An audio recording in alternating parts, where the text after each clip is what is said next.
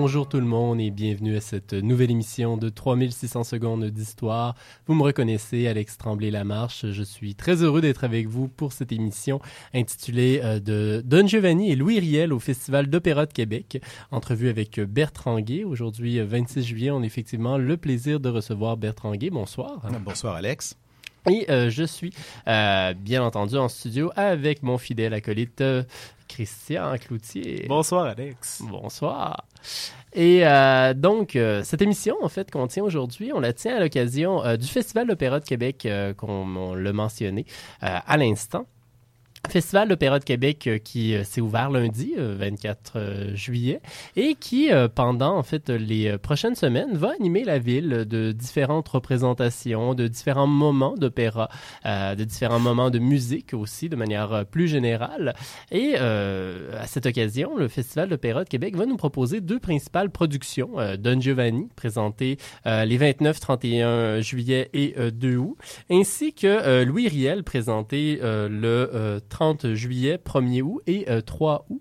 Et euh, à cette occasion, on avait euh, envie en fait d'inviter euh, Bertrand Guay, musicologue, pour être capable de nous parler un petit peu des deux œuvres, pour être capable de voir euh, qu'est-ce qui se cache derrière ces œuvres, dans quel contexte est-ce qu'elles ont été écrites, euh, euh, à quoi est-ce qu'on peut s'attendre du côté de la production. Et euh, c'est un peu ce qu'on vous propose ce soir. Bertrand Guay est euh, professeur d'histoire de la musique et d'histoire de l'art au Conservatoire de musique de Québec.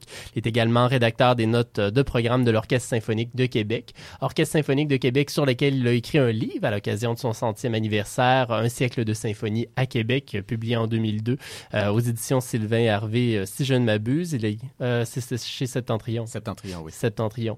Euh, merci. Il est euh, docteur en musicologie à de l'Université catholique de Louvain. Il est également euh, spécialiste de l'histoire de la musique euh, à Québec. On l'a déjà reçu à quelques reprises et on le reçoit toujours avec beaucoup de plaisir. Et donc ce soir, on va parler opéra. On va parler Don Giovanni. Bonsoir. Bonsoir, Don Giovanni de Mozart, Oui.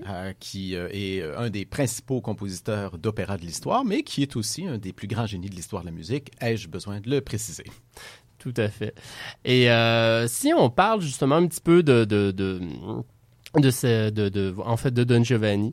Euh, bon, la plupart des gens connaissent de nom, euh, les mélomanes aussi connaissent l'histoire, euh, mais pour nos auditeurs qui connaîtraient peut-être un petit peu moins l'histoire, qu'est-ce que ça raconte? Euh, D'abord, je voudrais apporter une toute petite précision. On dit très souvent Don Juan. Euh, quand on parle de Don Juan, on parle de, du personnage espagnol, parce qu'en fait, c'est un noble espagnol, et c'est la version italienne, simplement. On a traduit euh, Juan, en fait, par Giovanni. Alors, c'est l'histoire d'un... C'est une histoire vraie. Bien sûr, euh, la façon dont la tradition l'a colporté peut avoir évolué. Il y a plusieurs pièces qui ont été écrites autour de ce personnage-là. C'est donc un noble qui avait euh, la, réputation euh, d'un Casanova avant le temps, puisqu'il a vécu à peu près 200 ans avant Casanova. Donc un noble espagnol qui séduisait les femmes à répétition. L'une d'elles aurait entraîné sa chute, si vous voulez. Il aurait tué le père de cette euh, noble espagnole et euh, son, le corps du, père en question aurait été enfermé dans un, enfin, aurait été placé dans une crypte dans un monastère et on dit qu'on aurait attiré Don Giovanni euh, dans le monastère en question pour le tuer. Et effectivement, c'est probablement ce qui s'est produit. Et c'est cette histoire-là donc que, que, que Mozart reprend. Mais il y a aussi une légende qui veut que Don Giovanni a été emporté par le diable. Alors Mozart va fusionner en quelque sorte ces deux histoires, la vraie et la fausse. Ça donne lieu à une légende, puisque dans une légende, il y a toujours, bien sûr, un fond de vérité. Et euh, quand on dit justement qu'il a, séduit toute une pléthore de femmes, euh, ça donne lieu à un morceau particulièrement intéressant dans le- le- le- l'opéra qui, bon, est surnommé le morceau du catalogue. L'air du catalogue, voilà exactement, ça dit tout. Alors, le, le serviteur de Don Juan a établi, parce que je vais employer le nom euh, français, euh, le serviteur de Don Juan, à un moment donné, il y a une femme qui prétend être la femme légitime de Don Juan et tout, et lui dit, oh, mademoiselle ou madame, vous n'êtes pas la première, vous n'êtes pas la dernière, et j'ai moi-même dressé un catalogue de toutes les femmes que mon maître a séduites. Et là, il tresse ce catalogue-là, et vous allez en- entendre des pays, alors c'est nommé en italien, bien sûr, puisque l'opéra est chanté en italien, mais vous remarquerez qu'au moment où il parle de l'Espagne, il dit, mais en Espagne, il a dépassé les 1003. Alors, on écoute un petit extrait de cette air-là, qui est une énumération drôlatique.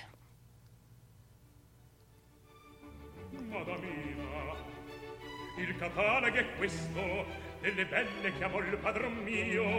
Un catalogo quegli è che ho fatt'io osservate leggete con me. Osservate leggete con me. In Italia 640 in Albania 231 cento in Francia, in Turchia, novantuno, ma in Ispania, ma in Ispania son già mille tre. Mille tre. Mille tre. Con fra queste contadine, cameriere cittadine, la contesse baronesse, marchesine, principesse e bambonne d'ogni grado, d'ogni forma, d'ogni età, d'ogni forma, d'ogni età. In Italia 640, in Almagna 231, cento in Francia, in Turchia 91, ma... Alors, on y arrivait justement, mais en Espagne, 1003. Alors, il les nomme tous. J'avais fait une addition, Mané, j'aurais dû, dû l'apporter, mais c'est assez impressionnant. Faut être très actif pour être Don Juan.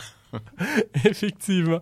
Et euh, qu'est-ce que vous pouvez nous dire de Mozart? Euh, où est-ce qu'il en est dans sa vie au moment où il compose cette œuvre? Euh, il a, au moment de la création de Don Giovanni, à la fin d'octobre 1787, il a 31 ans.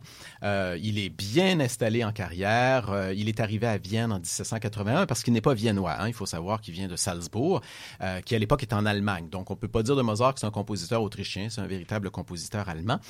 et au moment où il arrive à Vienne, il se fait connaître surtout comme virtuose. Alors, il compose notamment des concertos pour piano à son propre usage. C'est la raison pour laquelle il y en a plus de 20. Il y en a 27 en fait au total, euh, parce qu'il les jouait lui-même. Alors bien sûr, il avait besoin de s'alimenter. Et euh, ces concertos pour piano vont entre autres choses être le refuge de son âme, si je peux dire. Au début, les concertos sont très rafraîchissants, très virtuoses et tout. Et à mesure qu'il avance, la vie devient plus dure, puis on sent qu'il y a des moments de, tension. ces concertos vont adopter le mode mineur et tout. Et c'est justement à ce, à ce moment-là qu'il décide, étant donné que bon, son étoile semble pâlir un peu, de s'adonner davantage à l'opéra. Il se dit, après tout, c'est le domaine pour lequel, qui, qui m'intéresse le plus, c'est une des raisons pour lesquelles je suis venu à Vienne, lançons-nous dans la composition d'opéra. Un an plus tôt, il avait fait représenter Les Noces de Figaro, d'après la pièce de Beaumarchais, bien sûr, qui était toute fraîche à cette époque-là, pour laquelle il avait dû d'ailleurs se censurer considérablement parce que en France, euh, c'était euh, c'était quand même à l'orée de la Révolution. Euh, la Révolution n'avait pas encore sonné, mais c'était assez subversif là, comme pièce. Beaucoup plus en tout cas que Le Barbier de Séville, qui est la première partie de, de, de la grande trilogie de Beaumarchais. Alors, l'opéra est donné à Vienne dans un contexte assez, euh, assez positif. Une dizaine de représentations vont très bien fonctionner et tout d'un coup, ça marche, ça marche, ça, ça tombe, ça s'effondre littéralement. Mozart ne comprend rien à ça. Mais fort heureusement, enfin, euh, il y a un directeur de théâtre à Prague qui a des problèmes avec son avec sa programmation, son théâtre se remplit pas. Alors j'ai dit fort heureusement, mais bon, ce qui est Ouais. heureux, c'est que finalement, ça va permettre ça va donner une deuxième vie aux Noces de Figaro. Et en fait, c'est véritablement là que l'opéra va euh, prendre son envol. Alors, euh, le succès est tel que euh, à Prague, tout le monde chantonne les airs de Figaro. On- Il y a même ce qu'on pourrait appeler aujourd'hui des produits dérivés, c'est-à-dire qu'on arrange des petits morceaux à gauche, à droite, qu'on vend dans des, qu'on joue dans des kiosques et tout. Et le directeur de théâtre est tellement heureux qu'il demande à Mozart de composer un nouvel opéra. Et ce nouvel opéra, ce sera Don Giovanni. Et pourquoi est-ce que Mozart se tourne vers euh, ce thème-là plutôt que vers un autre? Il y a plusieurs raisons. D'abord parce que Mozart cherchait un sujet, dans une certaine mesure, moralisateur. Euh, il trouvait que ce sujet-là, qui comporte une dimension de surnaturel, puisqu'il y a une statue de pierre qui vient euh, littéralement damner Don Juan, qui l'emporte dans les enfers et tout, ça permettait des effets théâtraux. Mozart est un dramaturge. hein. D'abord et avant tout, c'est une des raisons pour lesquelles le, le 19e siècle et le 20e siècle vont tant l'admirer, c'est que c'est un homme de théâtre. Il sait exactement quoi faire avec ces personnages.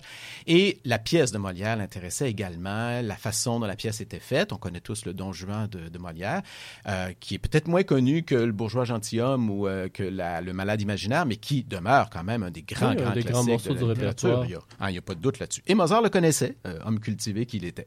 Alors, il va s'inspirer de la pièce en étant tout à fait conscient que la variété des personnages également euh, va lui permettre euh, énormément de, de, de- de possibilités euh, de diversité sur le plan musical. Et euh, est-ce que, est-ce que le librettiste, a été fidèle à la tradition autour de Don Giovanni? Oui, euh, il, a, il a lu, le, évidemment, il connaissait la pièce de, de Molière. Il a lu également la pièce de Tirso di Molina, qui est également une autre des pièces assez connues, un espagnol lui-même, donc il était quand même assez bien placé pour en faire quelque chose de cohérent. Euh, et euh, Da va être, euh, va, va- ne, ne travestira pas Don Giovanni. Il va en faire véritablement un- le, le héros euh, tel que, que la tradition l'a, nous l'a transmis, si vous voulez. Et euh, comment va se dérouler la composition? Plutôt bien? Plutôt moins bien? Plutôt très bien. Euh, ça avance assez vite. Euh, en fait, voyez-vous, les noces ont été créées en mai 1786 à Vienne. Quelques mois plus tard, ça a lieu à Prague. Et un an plus tard, Mozart est déjà prêt, en octobre, à les faire représent- euh, représenter Don Giovanni. Mais il a tellement travaillé sur l'opéra que la veille de la représentation, il n'a pas encore touché, l'avant-veille en fait, il n'a pas encore touché à l'ouverture. C'est-à-dire que le tout premier morceau n'est pas écrit. Ça pourrait inquiéter quelqu'un, ça. J'ai pas écrit le premier morceau. Mais j'ai écrit le reste, rassurez-vous. Alors, durant la nuit qui a précédé la veille, euh, donc la première représentation, euh, Mozart ne savait pas trop quoi faire. Il s'est dit, il faut, il faut une ouverture. Alors, il a demandé à sa femme de lui, de lui préparer un bon punch très alcoolisé pour le garder réveillé. Bon, autre temps, autre mœurs. Et surtout, anecdote amusante, il lui a dit, écoute, raconte-moi euh, Barbe Bleue, euh, Cendrillon, euh, La Belle au Bois dormant, et puis que ça va me tenir réveillé. Et les passages les plus drôles, apparemment, dans ces contes de fées-là, l'inspiraient. Et pourtant, vous allez le voir, l'ouverture, elle est loin d'être drôle.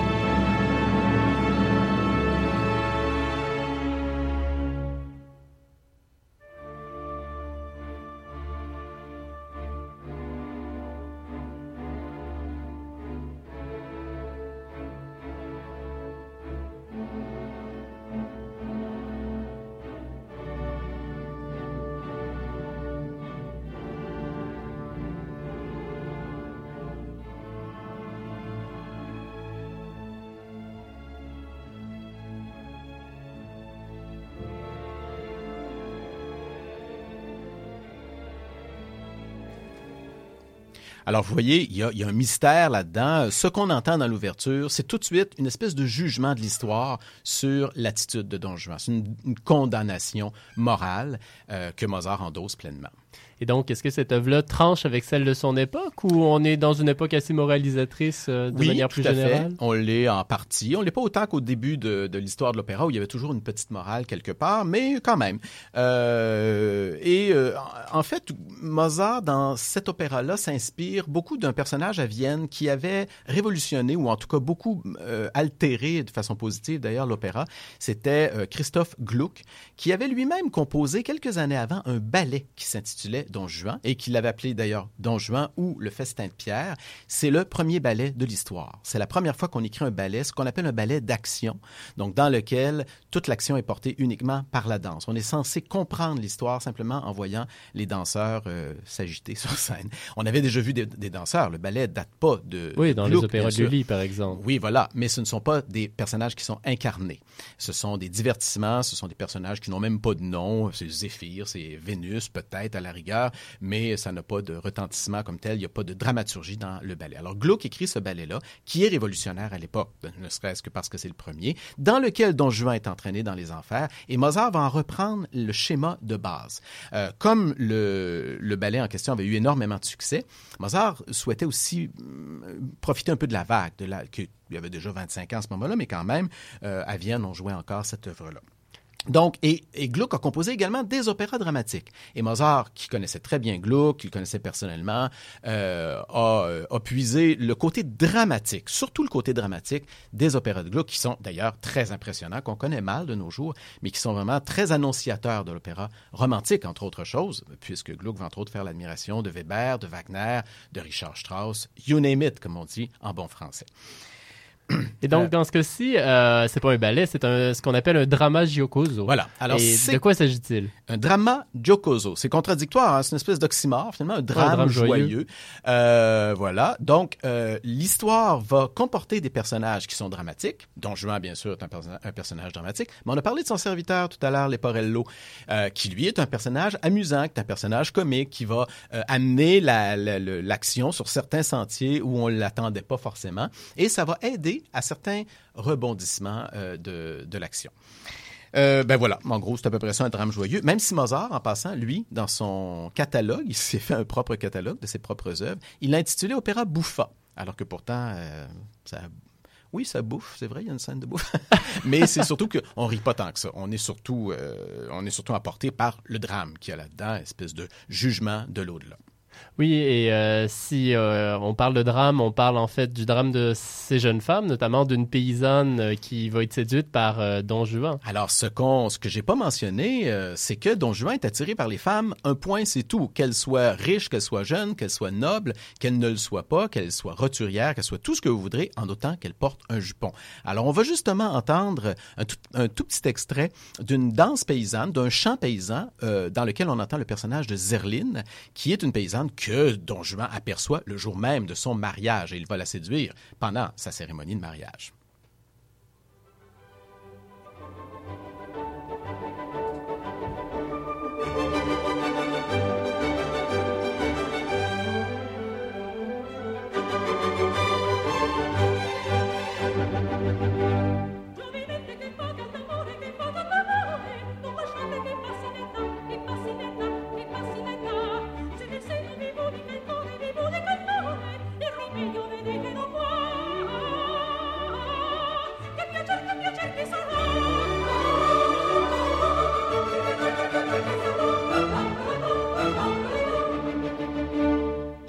Leggeri di testa, leggeri di testa, non andate girando di là e qua e là e qua e là.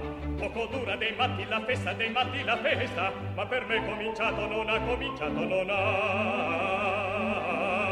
Che piacer, che piacer che sarà.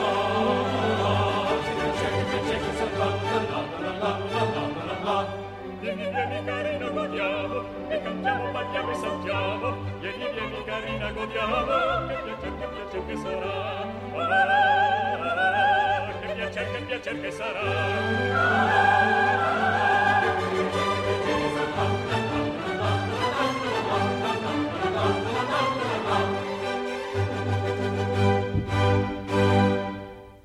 Ça n'a pas un côté très dramatique. Pas ce bout-là, effectivement.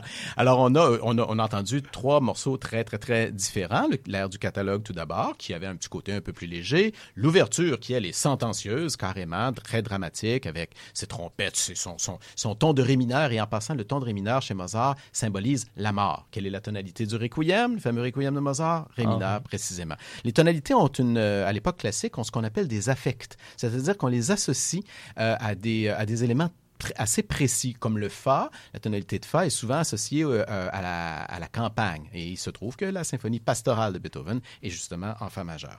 Alors, euh, donc, euh, et ce morceau, donc, cette chanson paysanne qui se déroule au moment du mariage.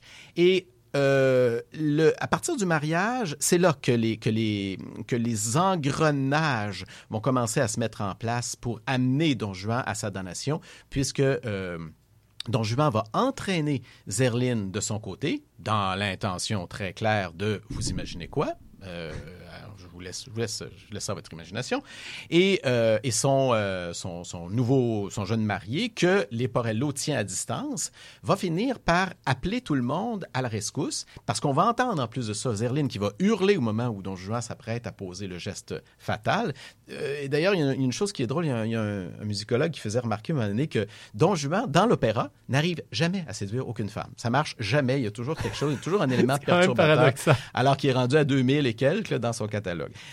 Euh, donc la, la jeune Zerline, en appelant à l'aide comme ça, va entraîner finalement, vous savez, à l'usure, euh, on finit parce que c'est un peu comme la Révolution française, c'est à force d'être exploité que les paysans ont fini par prendre les armes. Puis bon, alors c'est un peu ce qui s'est produit. Euh, le, vase était plein euh, et donc euh, ça a été la goutte d'eau qui l'a fait déborder.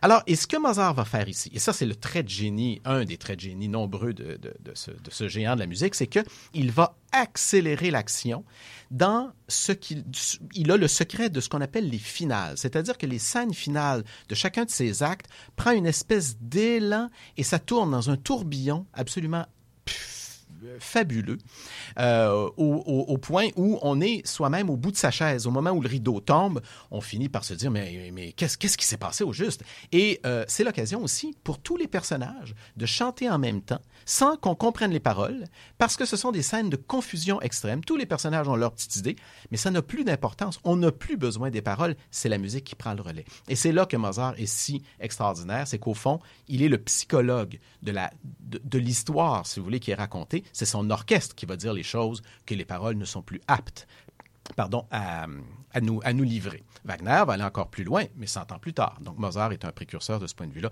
Et la scène finale du premier acte de Don Giovanni, c'est absolument extraordinaire comme énergie. C'est la même chose dans les Noces de Figaro, d'ailleurs. C'est propulsé. Euh, et au moment où ça s'arrête, on fait ah! Pas de soulagement, mais de c'est une énergie extraordinaire. Et euh, si on parle de justement, euh, avant de tomber dans la finale de la, chute de Don, de Juan, de la scène en fait de, la damnation, qu'est-ce que vous pouvez nous en dire de cette scène-là? Euh, au moment où Don Juan est, damné, il y a eu quelques, il s'est passé quelques petites choses. Don Juan a été, s'est retrouvé dans un cimetière à un moment donné un soir. Il aborde avec son serviteur le cimetière, il entre dedans et il tombe passez-moi le jeu de mots, il tombe sur la tombe du commandeur qui l'a tué au tout début de l'opéra. La première scène, là, la, la, deuxième, parce que la première, c'est Leporello qui attend, c'est son serviteur qui attend. Euh, il tue donc le père d'une des femmes qu'il essaie de conquérir et euh, se retrouve devant la statue de, de, de, de, cet homme, qui est un haut personnage de la ville, commandeur à Séville et tout. Euh, et il va rire devant la statue. Et tout d'un coup, il entend une voix qui arrive d'outre-tombe. C'est dans un cimetière, c'est assez, c'est dans l'ordre des choses. Et la voix d'outre-tombe lui dit euh, Tu ris maintenant, tu ne riras pas toujours.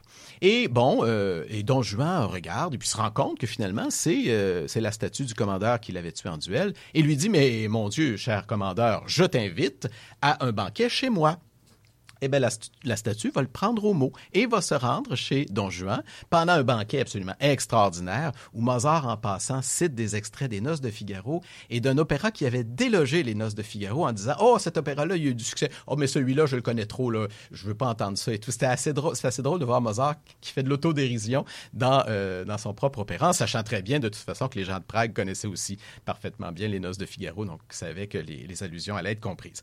Donc, euh, au moment du banquet, en plein milieu du banquet, tout d'un coup, on voit le, la statue qui entre, la statue de pierre qui entre dans le, le, le, palais, si vous voulez, de, Don Juan et qui lui dit, ben écoute, tu m'as invité à un, à un, repas, me voici.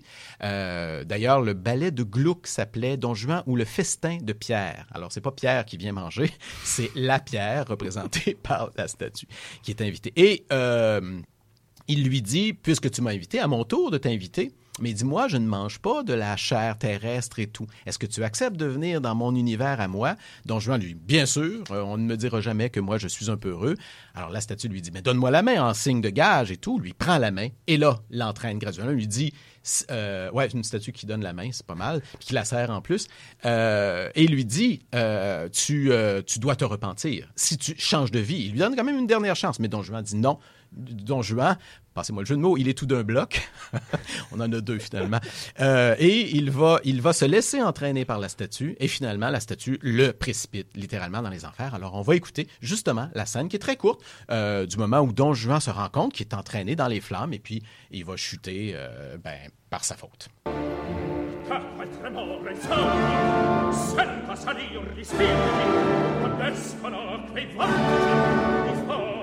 Kopf schön!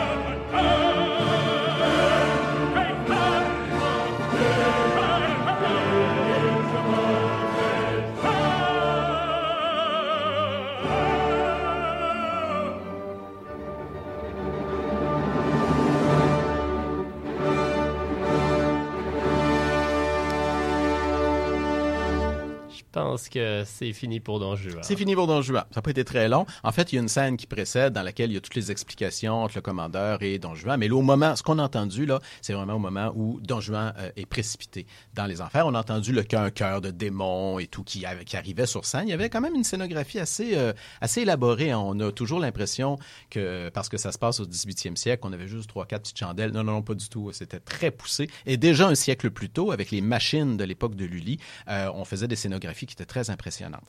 Alors, euh, donc, euh, voilà, Don Juan est précipité dans les enfers. Moi, j'ai vu, le, j'ai vu une version au Metropolitan de New York il y a quelques années avec un de mes fils. Et puis, à la fin, l'enfer s'ouvrait. Il y avait donc une trappe de scène. Et euh, Leporello, qu'on entend crier parce qu'il voit son maître qui tombe dans, qui tombe dans les flammes, euh, apparaît sur scène et au moment où la, la, trappe se referme, le long manteau de Leporello se prend dans la trappe. Alors, il a fallu qu'un technicien de scène vienne lui l'arracher, littéralement. Mais il y avait des grosses gerbes de feu qui sortaient de la scène. C'était quand même très impressionnant et on, on, les sentait jusque dans la, jusque dans la salle. Et si la production au Met était assez intéressante il y a quelques années, euh, comment est-ce que le public a jugé la production à, à Prague lors de sa création? Ça a été un triomphe absolu. Alors Mozart, cette fois-là, n'a pas eu à, demander euh, qu'on fasse des aménagements ni rien, parce que déjà, ça s'était déjà fait quand un opéra avait plus ou moins de succès. Des fois, on faisait des, des petites retouches, mais non, ça a été un succès sur toute la ligne. Et euh, le producteur de théâtre était évidemment extrêmement heureux. Euh, ça a été un triomphe, littéralement. Et est-ce que ça a été un triomphe au point de euh, traverser l'Amérique, euh, pas traverser l'Amérique, traverser l'Atlantique assez rapidement? Ah oui, bien sûr. En fait, assez rapidement, euh, ben, ça, ça, remonte à 1787. Alors évidemment, ce sont d'abord les grandes villes d'Europe qui vont entendre Don Giovanni. et et donc dans le dans, dans le, le, le, dans la petite histoire, si vous voulez, de l'opéra, l'Amérique va l'entendre quelques années plus tard. Et, et, le contexte est très émouvant, je dirais, parce que on est à New York. Euh, au début, au milieu des années 1820. Euh, il y a une famille de chanteurs espagnols, euh, Manuel Garcia et ses deux filles. Ses deux filles, c'est la Malibran, la légendaire Malibran, et Pauline Viardot, qui était la femme de Tourguenieff et qui a été une des chanteuses fétiches de Berlioz, entre autres choses. Bref, c'est des noms. Évidemment, aujourd'hui, on les a oubliés parce qu'elles n'ont pas fait de CD, mais, mais elles étaient, elles étaient très, très célèbres. Et un jour, il y a un vieux monsieur, elles se rendent à New York. La famille se rend à New York et il y a un vieux monsieur qui vient les voir, qui dit J'aimerais bien que vous montiez Don Giovanni parce que moi, j'en suis l'auteur. Alors, ce monsieur, c'était Da Ponte, qui vivait à New York. Donc, le librettiste de l'opéra, ah, celui qui a écrit le texte de l'opéra, s'était retrouvé à New York. Il est parti en exil à un moment donné. Euh, il y a eu toutes sortes de problèmes, de déboires. Lui aussi, c'était une espèce de don Juan à sa manière, même oh. si c'était un prêtre. Il n'avait jamais voulu être prêtre. Et en plus, c'est un juif. Alors, vraiment, dans son cas, il est, comme tout est contradictoire de A jusqu'à Z. Mais oui, donc, Don Giovanni a été donné à New York en 1826 grâce à la famille Garcia et grâce, bien sûr, à l'intervention de Lorenzo da Ponte. Et euh, on s'en va écouter un petit extrait de la finale dont vous nous parliez euh, tout à l'heure, finale euh, où justement tous les personnages peuvent s'exprimer dans une espèce de de de de, de, de ronde, de ronde joyeuse. Voilà, c'est très très très léger, très aérien.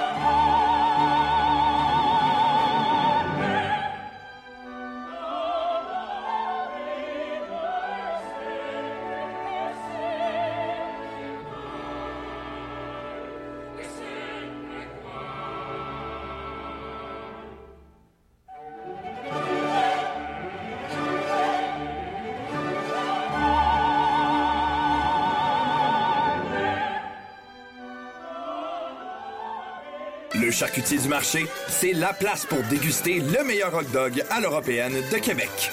Situé au marché public de Sainte-Foy, près de la Tour d'eau, le charcutier du marché saura combler vos besoins en charcuterie fine avec son bacon, boudin et creton maison, ainsi que son choix de 75 saveurs de saucisses. Venez savourer un bon hot dog cuit sur le grill garni de choucroute et de moutarde forte, servi dans un bon petit pain maison. On vous attend tout près de la gare d'autobus de Sainte-Foy. charcutiersdumarché.com de midi à 13h du lundi au vendredi, c'est le pique-nique qui s'installe sur les ondes de Chiz 94.3. infos, blitz musical, concours, chroniques et invités seront au menu.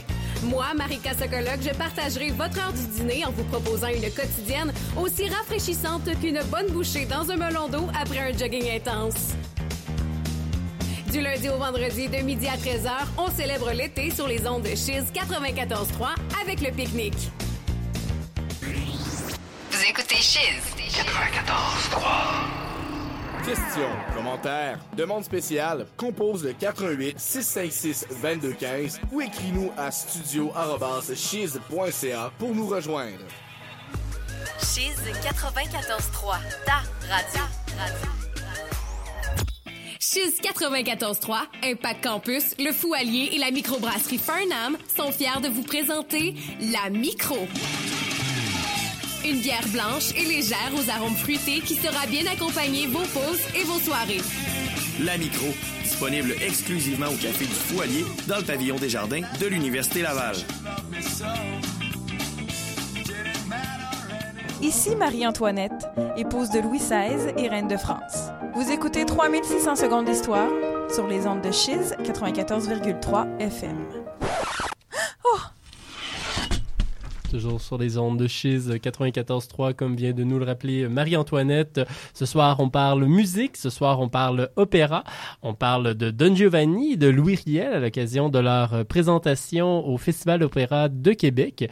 Euh, en compagnie du musicologue Bertrand Guay. Juste avant la pause, on vous parlait euh, de... Euh, Giovanni qui va être monté par euh, de jeunes chanteurs à l'aborder en collaboration avec les jeunesses musicales du Canada euh, avec un accompagnement de piano les 29, 31 juillet et le 2 août.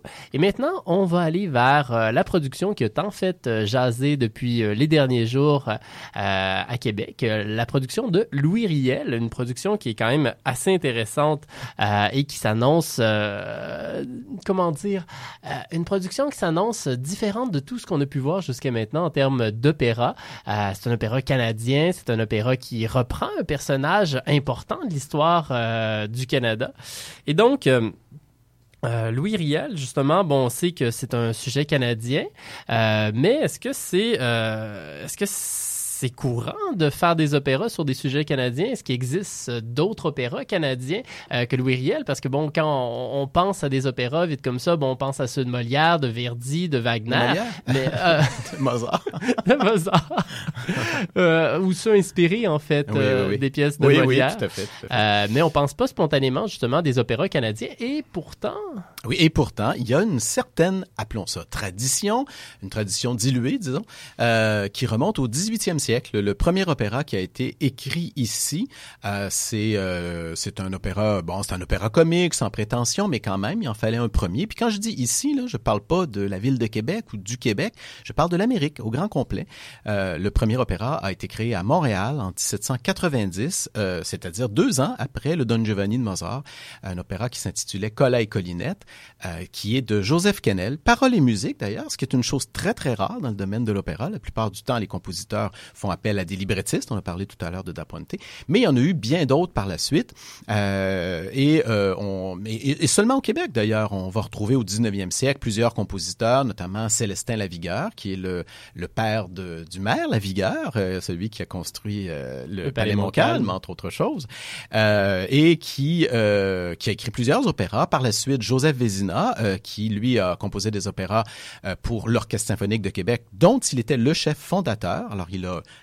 associé plusieurs de ses talents euh, sur des livrets d'ailleurs de, de personnages quand même assez impressionnants. Il y a notamment Félix Gabriel Marchand, qui est l'auteur du premier de ces opéras-là. Félix Gabriel Marchand était premier ministre du Québec. Je pense que je te l'apprends, Alex. Euh, c'est parce que tout le monde sait qu'Alex travaille spécifiquement sur la famille Marchand. Euh, et euh, il y en a quelques autres comme ça. Et ce sont des sujets canadiens. Ce sont toujours des sujets canadiens. Bon, le lauréat, ça, ça pourrait se passer dans une pension en, en France, bien sûr, mais il y en a, le, le fétiche euh, ou surtout le Raja, malgré son titre, ça se passe à Québec, spécifiquement à Québec et même en partie euh, au chute Montmorency temps-ci. Euh, et euh, il y a comme ça plusieurs autres compositeurs. Il y a entre autres Ulrich Voyer qui a composé un opéra sur l'intendant Bigot. Alors on retrouve dans notre patrimoine plusieurs œuvres comme ça qui sont locales, si on veut. Et là, je n'ai parlé que du Québec, alors que pourtant ici, on parle d'un opéra qui est euh, un opéra canadien-anglais, mais qui associe aussi le Québec, puisque le personnage de Louis Riel incarne, ben, c'est d'ailleurs une des raisons pour lesquelles on, l'avait retenu, ce sujet-là. Une des raisons, euh, c'est qu'il incarne au fond toutes les cultures euh, qui, qui, qui marquent le Canada. Enfin, les principales. Et euh, si on parle- fondatrices, disons. Et si on parle de ce compositeur-là, parce que bon, euh, on a parlé beaucoup des compositeurs euh, québécois d'opéra, mais bon, là, dans ce cas-ci, on fait face à un compositeur canadien-anglais, Harry Summers. Qu'est-ce qu'on sait de lui? Harry Summers, c'est un Ontarien qui a une formation tout à fait classique, c'est-à-dire que ses maîtres sont des professeurs du Conservatoire royal de Toronto. Il est instrumentiste. Bon, quand on commence en musique, on apprend d'abord à jouer d'un instrument, puis après, ben, quand on a des, des, des affinités avec la composition, avec l'histoire et tout, on peut bifurquer. Ça a été mon cas d'ailleurs. J'ai commencé à faire du piano, bien sûr.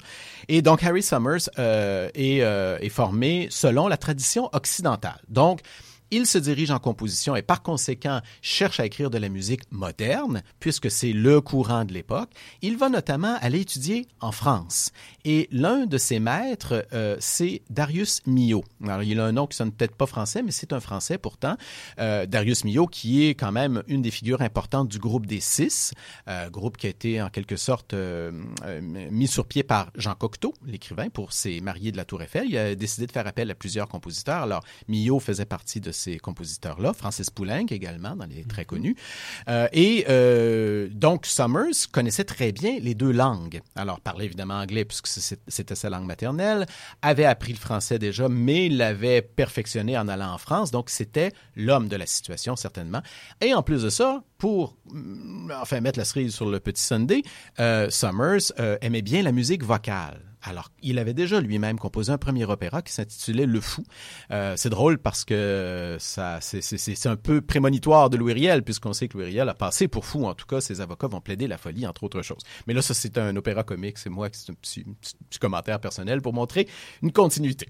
Bon, voilà. Donc, en gros, c'est à peu près ce qu'on peut dire pour pas là, tomber dans les, les termes trop techniques là, sur Harry Summers. Ouais, mais ça donne quand même une bonne idée euh, du personnage. Et qu'est-ce qui a amené le Festival d'opéra de Québec à présenter euh, Louis Riel cette Euh, le festival, en fait, a profité d'une euh, belle occasion. C'est que l'œuvre, euh, elle avait été commandée en 1967 à l'occasion du centenaire de la Confédération, mais également du, de la de, de l'Expo 67. Et comme cette année, on souligne à la fois, bien sûr, le 150e du Canada et le 50e d'Expo 67, la Canadian Opera Company de Toronto, qui avait commandé l'œuvre en 1960, en fait 64-65, là, mais qui l'avait créée en créé en 67, voilà, 67. a décidé de le refaire, de redonner cet opéra-là dans un contexte nouveau.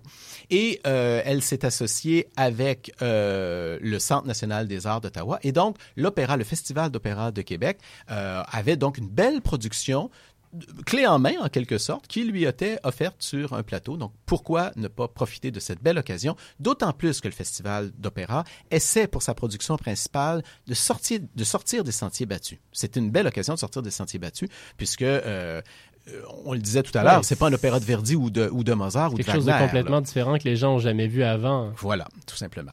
Et euh, Louis Riel, euh, un sujet comme ça, c'était pas un peu risqué en 67? Qu'est-ce qui est passé par la certainement, tête? certainement que c'était risqué, mais c'était, passez-moi euh, l'expression, c'était un beau risque, puisque euh, bien sûr en 1967 tout était beau, hein? c'était l'année de l'amour, c'était l'année de l'expo, comme dirait Beau, euh, Beau Dommage, Euh, et euh, en fait ce qui s'est produit, c'est qu'on s'est dit ça nous prend un sujet canadien d'une part qui rallie toutes les cultures. Je le disais tout à l'heure, Louis Riel incarne parfaitement toutes les cultures et même si c'est un personnage controversé, il incarne aussi les nationalismes. Et le nationalisme québécois qui poussait à ce moment-là n'a pas fait peur aux, aux Canadiens anglais qui ont, euh, qui, qui ont produit l'opéra, qui ont composé l'opéra. Ils se sont dit, mais c'est un sujet en or, d'autant plus qu'une dimension dramatique. Il y a, euh, il y a, il y a l'histoire d'amour entre Riel et sa femme, etc. Il y a tellement d'éléments là-dedans qui étaient des ingrédients idéaux. Écoutez, Puccini serait tombé sur le sujet de Louis Riel et aurait, peut-être dit j'écris, je fais un opéra avec cette histoire-là. C'est pas, c'est pas du tout impossible tellement ça avait de, de, de, de ressorts dramatiques en fait. Oui, c'est à cause de la notion des droits de l'homme, au final, qui est fondamentale dans cette histoire-là. Exactement. C'est que le librettiste Mavor Moore avait joué d'abord dans une pièce d'un Irlandais, John Coulter, qui était venu, qui est arrivé au Canada dans les années 30 et qui euh, avait lu l'histoire du Canada, était tombé sur le personnage de Riel et trouvait que les historiens canadiens anglais avaient un regard biaisé sur, sur Riel. Alors lui, il s'est dit, je vais reprendre l'histoire, je vais faire mes propres recherches. Or, il se trouve que Mavor Moore, c'est-à-dire le librettiste de l'opéra, était acteur dans cette première pièce. Alors, il a eu l'idée de, quand, quand, on lui a commandé un opéra, euh, quand l'idée est venue sur le tapis, il a dit, mais pourquoi est-ce qu'on reprendrait pas cette pièce de théâtre, qu'on l'adapterait pas à l'opéra et qu'on n'en ferait pas justement une production lyrique qui serait tout à fait euh, dans, les, euh, dans les intentions, enfin, qui, correspond, qui remplirait tout à fait la commande qui, qui est passée? Et euh, est-ce que les artisans de cet opéra-là ont réussi à gagner leur pari ou est-ce que l'accueil a été plutôt froid? Ah plutôt non, ça a, été, ça a été très réussi. D'abord, les gens autour de, de Moore ont accepté. La Canadian Opera Company, la Fondation Chalmers qui avait commandé l'œuvre, a dit, mais oui, pourquoi pas? All- all- Allons-y, ça n'a pas d'importance que ce soit un personnage contesté. Euh, Allons-y quand même, voyons ce que ça donne. Euh, après tout, on a là vraiment la- le, le germe d'une œuvre qui est intéressante. Alors, le public aurait pu bien sûr avoir une, une, un avis différent, mais non, ça a très bien marché. Ça a été créé tout d'abord à l'automne 67 à Toronto et Expo 67 oblige un mois plus tard à Montréal euh, à l'occasion de la fin en fait de, des, euh, des, des, des activités culturelles euh, d'Expo 67. Et ça a marché très bien là aussi. Ça a même été refait en 1975 à Washington Ah, ouais. et là aussi ça a eu énormément de succès au point où la critique a dit il s'agit peut-être de l'un des plus grands opéras composés durant ce siècle. Alors, c'est quand même intéressant. Alors, ça, ça montre, il y a une curiosité, hein. Je suis sûr Ouais. que juste d'entendre ça, on se dit, ah, mais attendez-vous pas, par contre, à ce que ça sonne comme du Verdi ou du Puccini? Ah, Ouais, ça, c'est sûr. Ça sonne comment? Ben, ça sonne comme une œuvre contemporaine. Euh, c'est, un opéra qui se veut déclamé en grande partie. Harry Summers a d'ailleurs donné un sous-titre à l'œuvre. Il l'a pas appelé Louis Riel, virgule, opéra, mais bien drame musical. Et ça, c'est particulièrement intéressant parce que même si vous avez besoin d'excellents chanteurs, et quand je dis excellents, ça prend des gens qui sont capables de chanter des choses extrêmement difficiles parce que c'est assez moderne, euh, ça prend aussi de bons acteurs parce que au fond, toute la musique est là non pas pour être lyrique, c'est-à-dire agréable à l'oreille et tout, mais plutôt pour soutenir une émotion, pour parler, pour raconter une histoire. Alors, il y a des moments qui sont chantés, il y a des moments qui sont parlés. Ça dépend des personnages, ça dépend des situations, ça dépend d'une foule de choses. On aura l'occasion d'ailleurs euh, d'entendre quelques extraits dans, dans un instant. Et euh, justement, si on parle d'un opéra qui met beaucoup de l'avant la voix, beaucoup de l'avant le, le timbre la voix, euh, mais qu'en est-il du côté instrumental? Comment est-ce qu'on utilise les instruments? Comment est-ce que les instruments sonnent? Ça, c'est in- c'est intéressant. Alors, évidemment, Summers, euh, qui est mort en 1999, je ne l'ai pas mentionné tout à l'heure, il avait quelque chose comme 75 ans autour de ça. Summers a, a reçu sa formation dans un conservatoire. Donc, évidemment, il est habitué de travailler avec des orchestres symphoniques et donc, il va se servir la base de, son, de, son, de ses instruments, c'est l'orchestre symphonique. Mais on s'en rend pas tant compte que ça. C'est-à-dire qu'il va insister beaucoup sur la percussion. Vous savez que chaque siècle, ça, je vais faire une petite parenthèse, chaque Mhm. siècle a sa famille instrumentale privilégiée. L'époque de Louis XIV, c'est quoi? C'est les cordes avec les 24 violons du Mhm. roi. Le 18e siècle, avec l'école de Mannheim en Allemagne, c'est les bois, particulièrement les, flûtes, les, les hautbois, les clarinettes, les bassons. Euh, le 19e siècle, c'est le, Les 19 cuivres. c'est le siècle qui va exploser les cuirs. Et le 20e, c'est la percussion. Alors, on dit la percussion, mais les instruments à percussion. Donc, la percussion va être exploitée à tous égards. Mais dans, dans le cas d'un opéra qui met en scène des anglophones, des francophones, des autochtones, Des qui met également des militaires, voilà, la, la percussion est totalement euh, appropriée. Donc, on va avoir des instruments qui vont traduire les intentions autochtones, le drame tout court, et vous en allez avoir d'autres, évidemment, qui vont annoncer l'arrivée de l'armée, etc. Donc, on voit que euh, l'idée de Summers d'utiliser la percussion de cette façon-là va donner véritablement, passez-moi le mot, une résonance particulière euh, à, la trame coloristique de, l'orchestre. Et on s'en va justement avec un extrait musical qui met de la- de l'avant la percussion. Qu'est-ce que vous pouvez nous en dire brièvement de cet extrait musical-là? Bon, alors c'est la scène euh, de l'église. Je l'ai choisie parce que il y en a deux. Vous allez voir, elles s'enchaînent euh, l'une à l'autre. Il va y avoir une petite coupure, mais à peine ça va ça va s'entendre. Donc la première scène, c'est la scène de l'église du troisième acte. C'est c'est pas mal à la fin. On est en 1885. C'est les derniers mois de, euh, de vie de Louis Riel.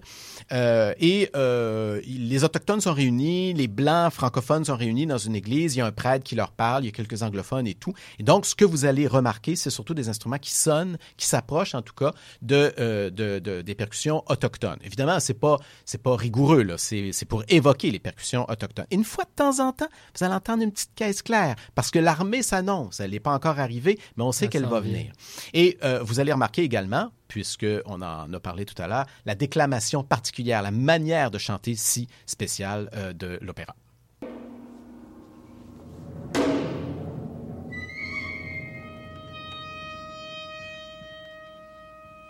Mes chers enfants, do not be afraid. I have a message from our bishop. There will be no shooting here, and whosoever disobeys will be refused the sacraments. Rotar motar. Riel, grâce à Dieu.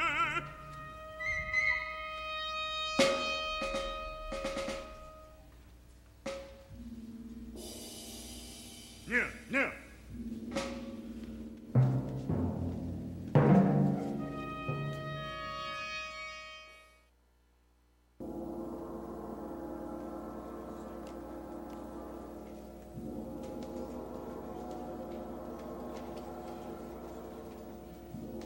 Faites entrer l'accusé.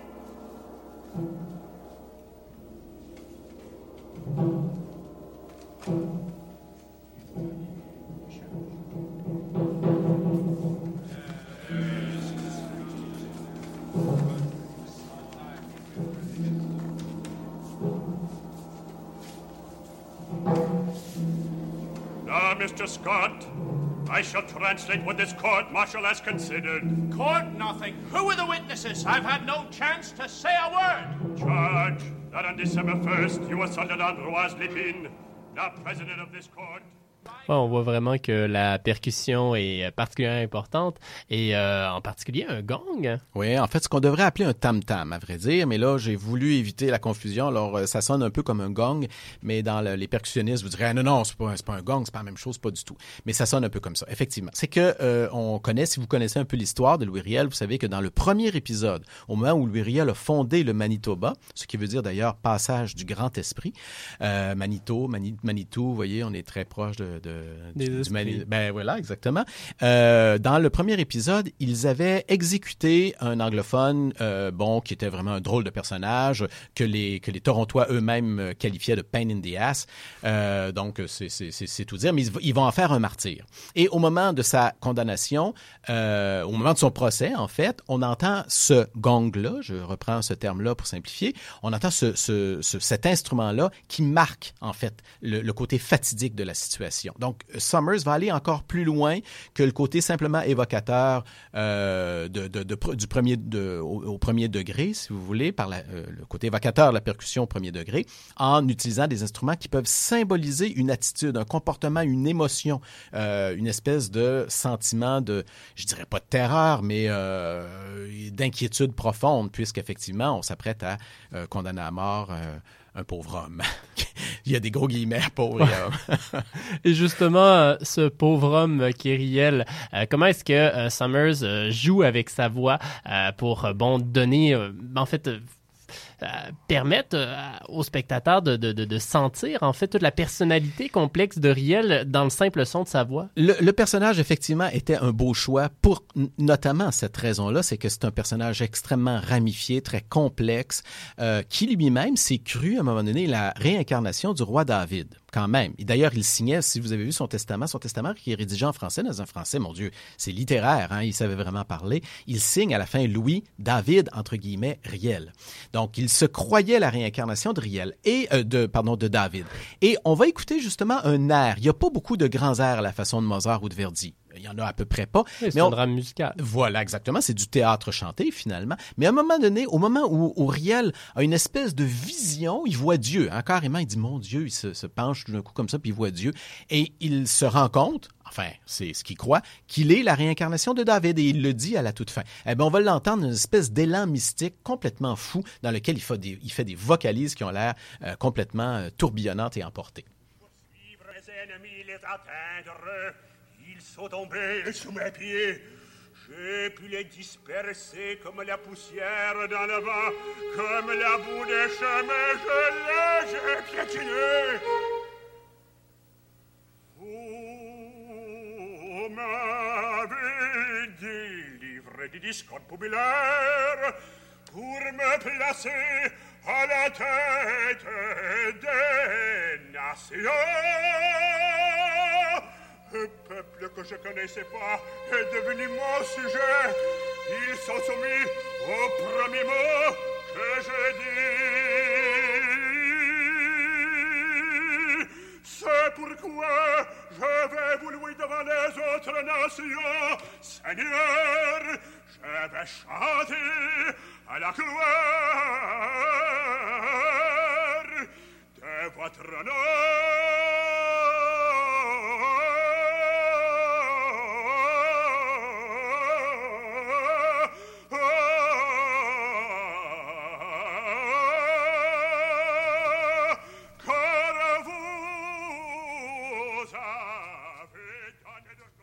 Ouais, on sent vraiment effectivement que Summers a voulu montrer que Riel est habité par quelque chose de, plus grand que lui. Tout à fait, exactement. Qu'il est, qu'il est possédé littéralement euh, par un esprit quelconque, par le surnaturel. Donc même le surnaturel joue.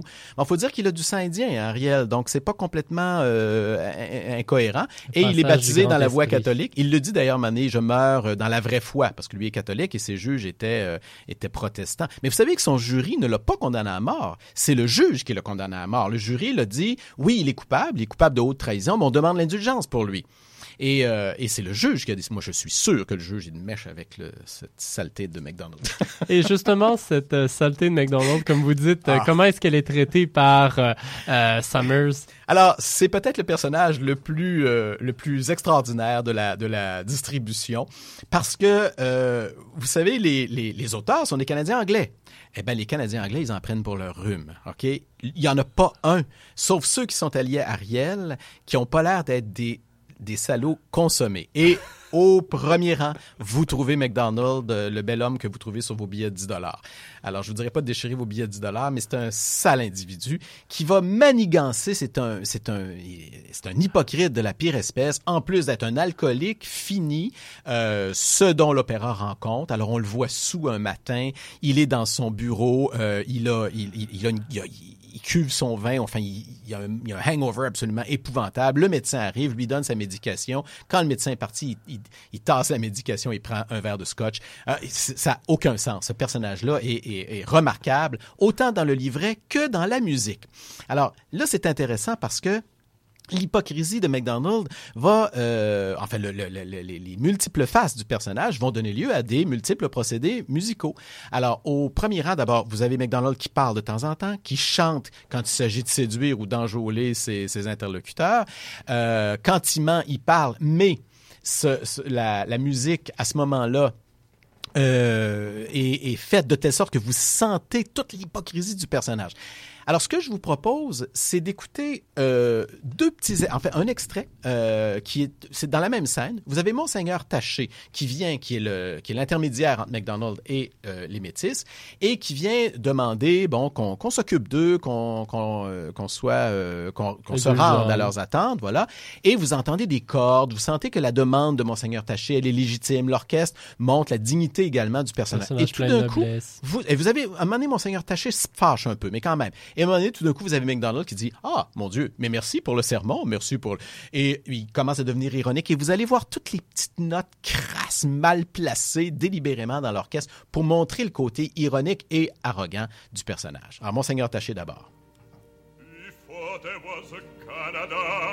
The people of the West were free to roam their land, to sell their furs, to speak their language.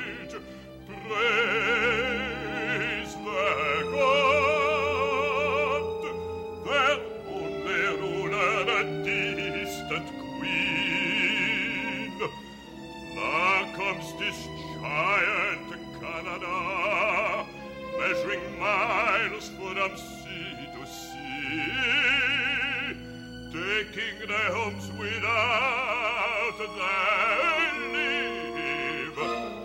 Before you tell them anything, you send servers out to grab. Before you give them anything, you send a tyrant governor. Before you ask them anything, you order them to change their ways. Before you grant them any choice, you take their all and promise nothing. Your Grace, I thank you for the sermon. But let us make amends. What do they want? They wish to be a province like Quebec, to call it Manitoba. The good God speaks. Indeed. So small, such big ideas. Well, Bishop, you be our commissioner. Tell them to send a delegation here and we'll discuss it all. Then you must grant an amnesty to them. Some call them rebels. An amnesty? Oh, yes, of course. It's done.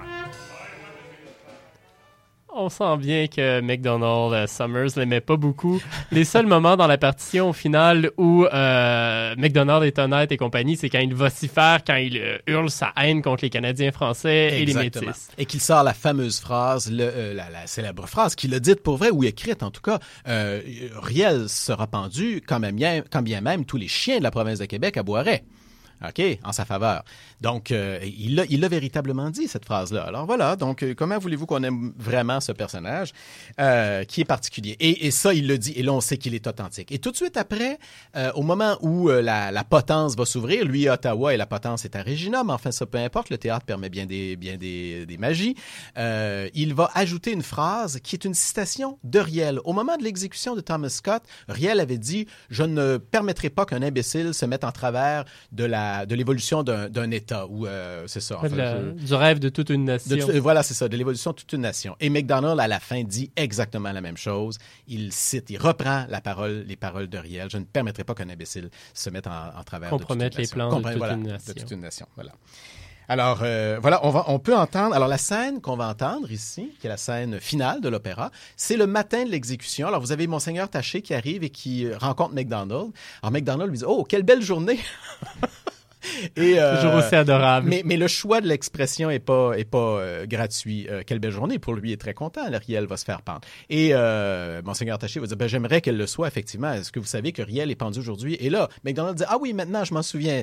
Et il reste ironique vraiment jusqu'à la fin. Et tout d'un coup vous allez voir que le personnage au moment où la, la potence est pour s'ouvrir, le personnage devient authentique et, et- et hurle sa, sa colère contre euh, contre Riel. Et avant d'aller dans l'extrait musical avec lequel on va se laisser, eh bien, euh, on va vous remercier parce que c'est malheureusement tout le temps dont nous disposions. Merci beaucoup, Bertrand Guay. Ça a été un grand plaisir. On invite en fait les euh, gens qui euh, auraient, euh, bon, dont l'émission aurait piqué la curiosité, à aller assister à Don Giovanni les 29, 31 juillet et 2 août euh, au théâtre Labordé, ou euh, à aller assister en fait à, à l'opéra Louis Riel d'Harry Les euh, 30 août euh, 1er et euh, 3 août, euh, non, les 30 juillet 1er et 3 août prochains euh, au Grand Théâtre et on se laisse sur la scène de la pendaison. Revenez-nous la semaine prochaine. Nous aurons le plaisir de recevoir Catherine Ferland et Dave Corriveau pour une émission sur la Corriveau. Et on va vous gâter pour l'occasion puisqu'on va avoir un concours. Et donc, ce sera bien important de nous écouter en direct la semaine prochaine. Bonne semaine tout le monde et on se laisse avec la pendaison.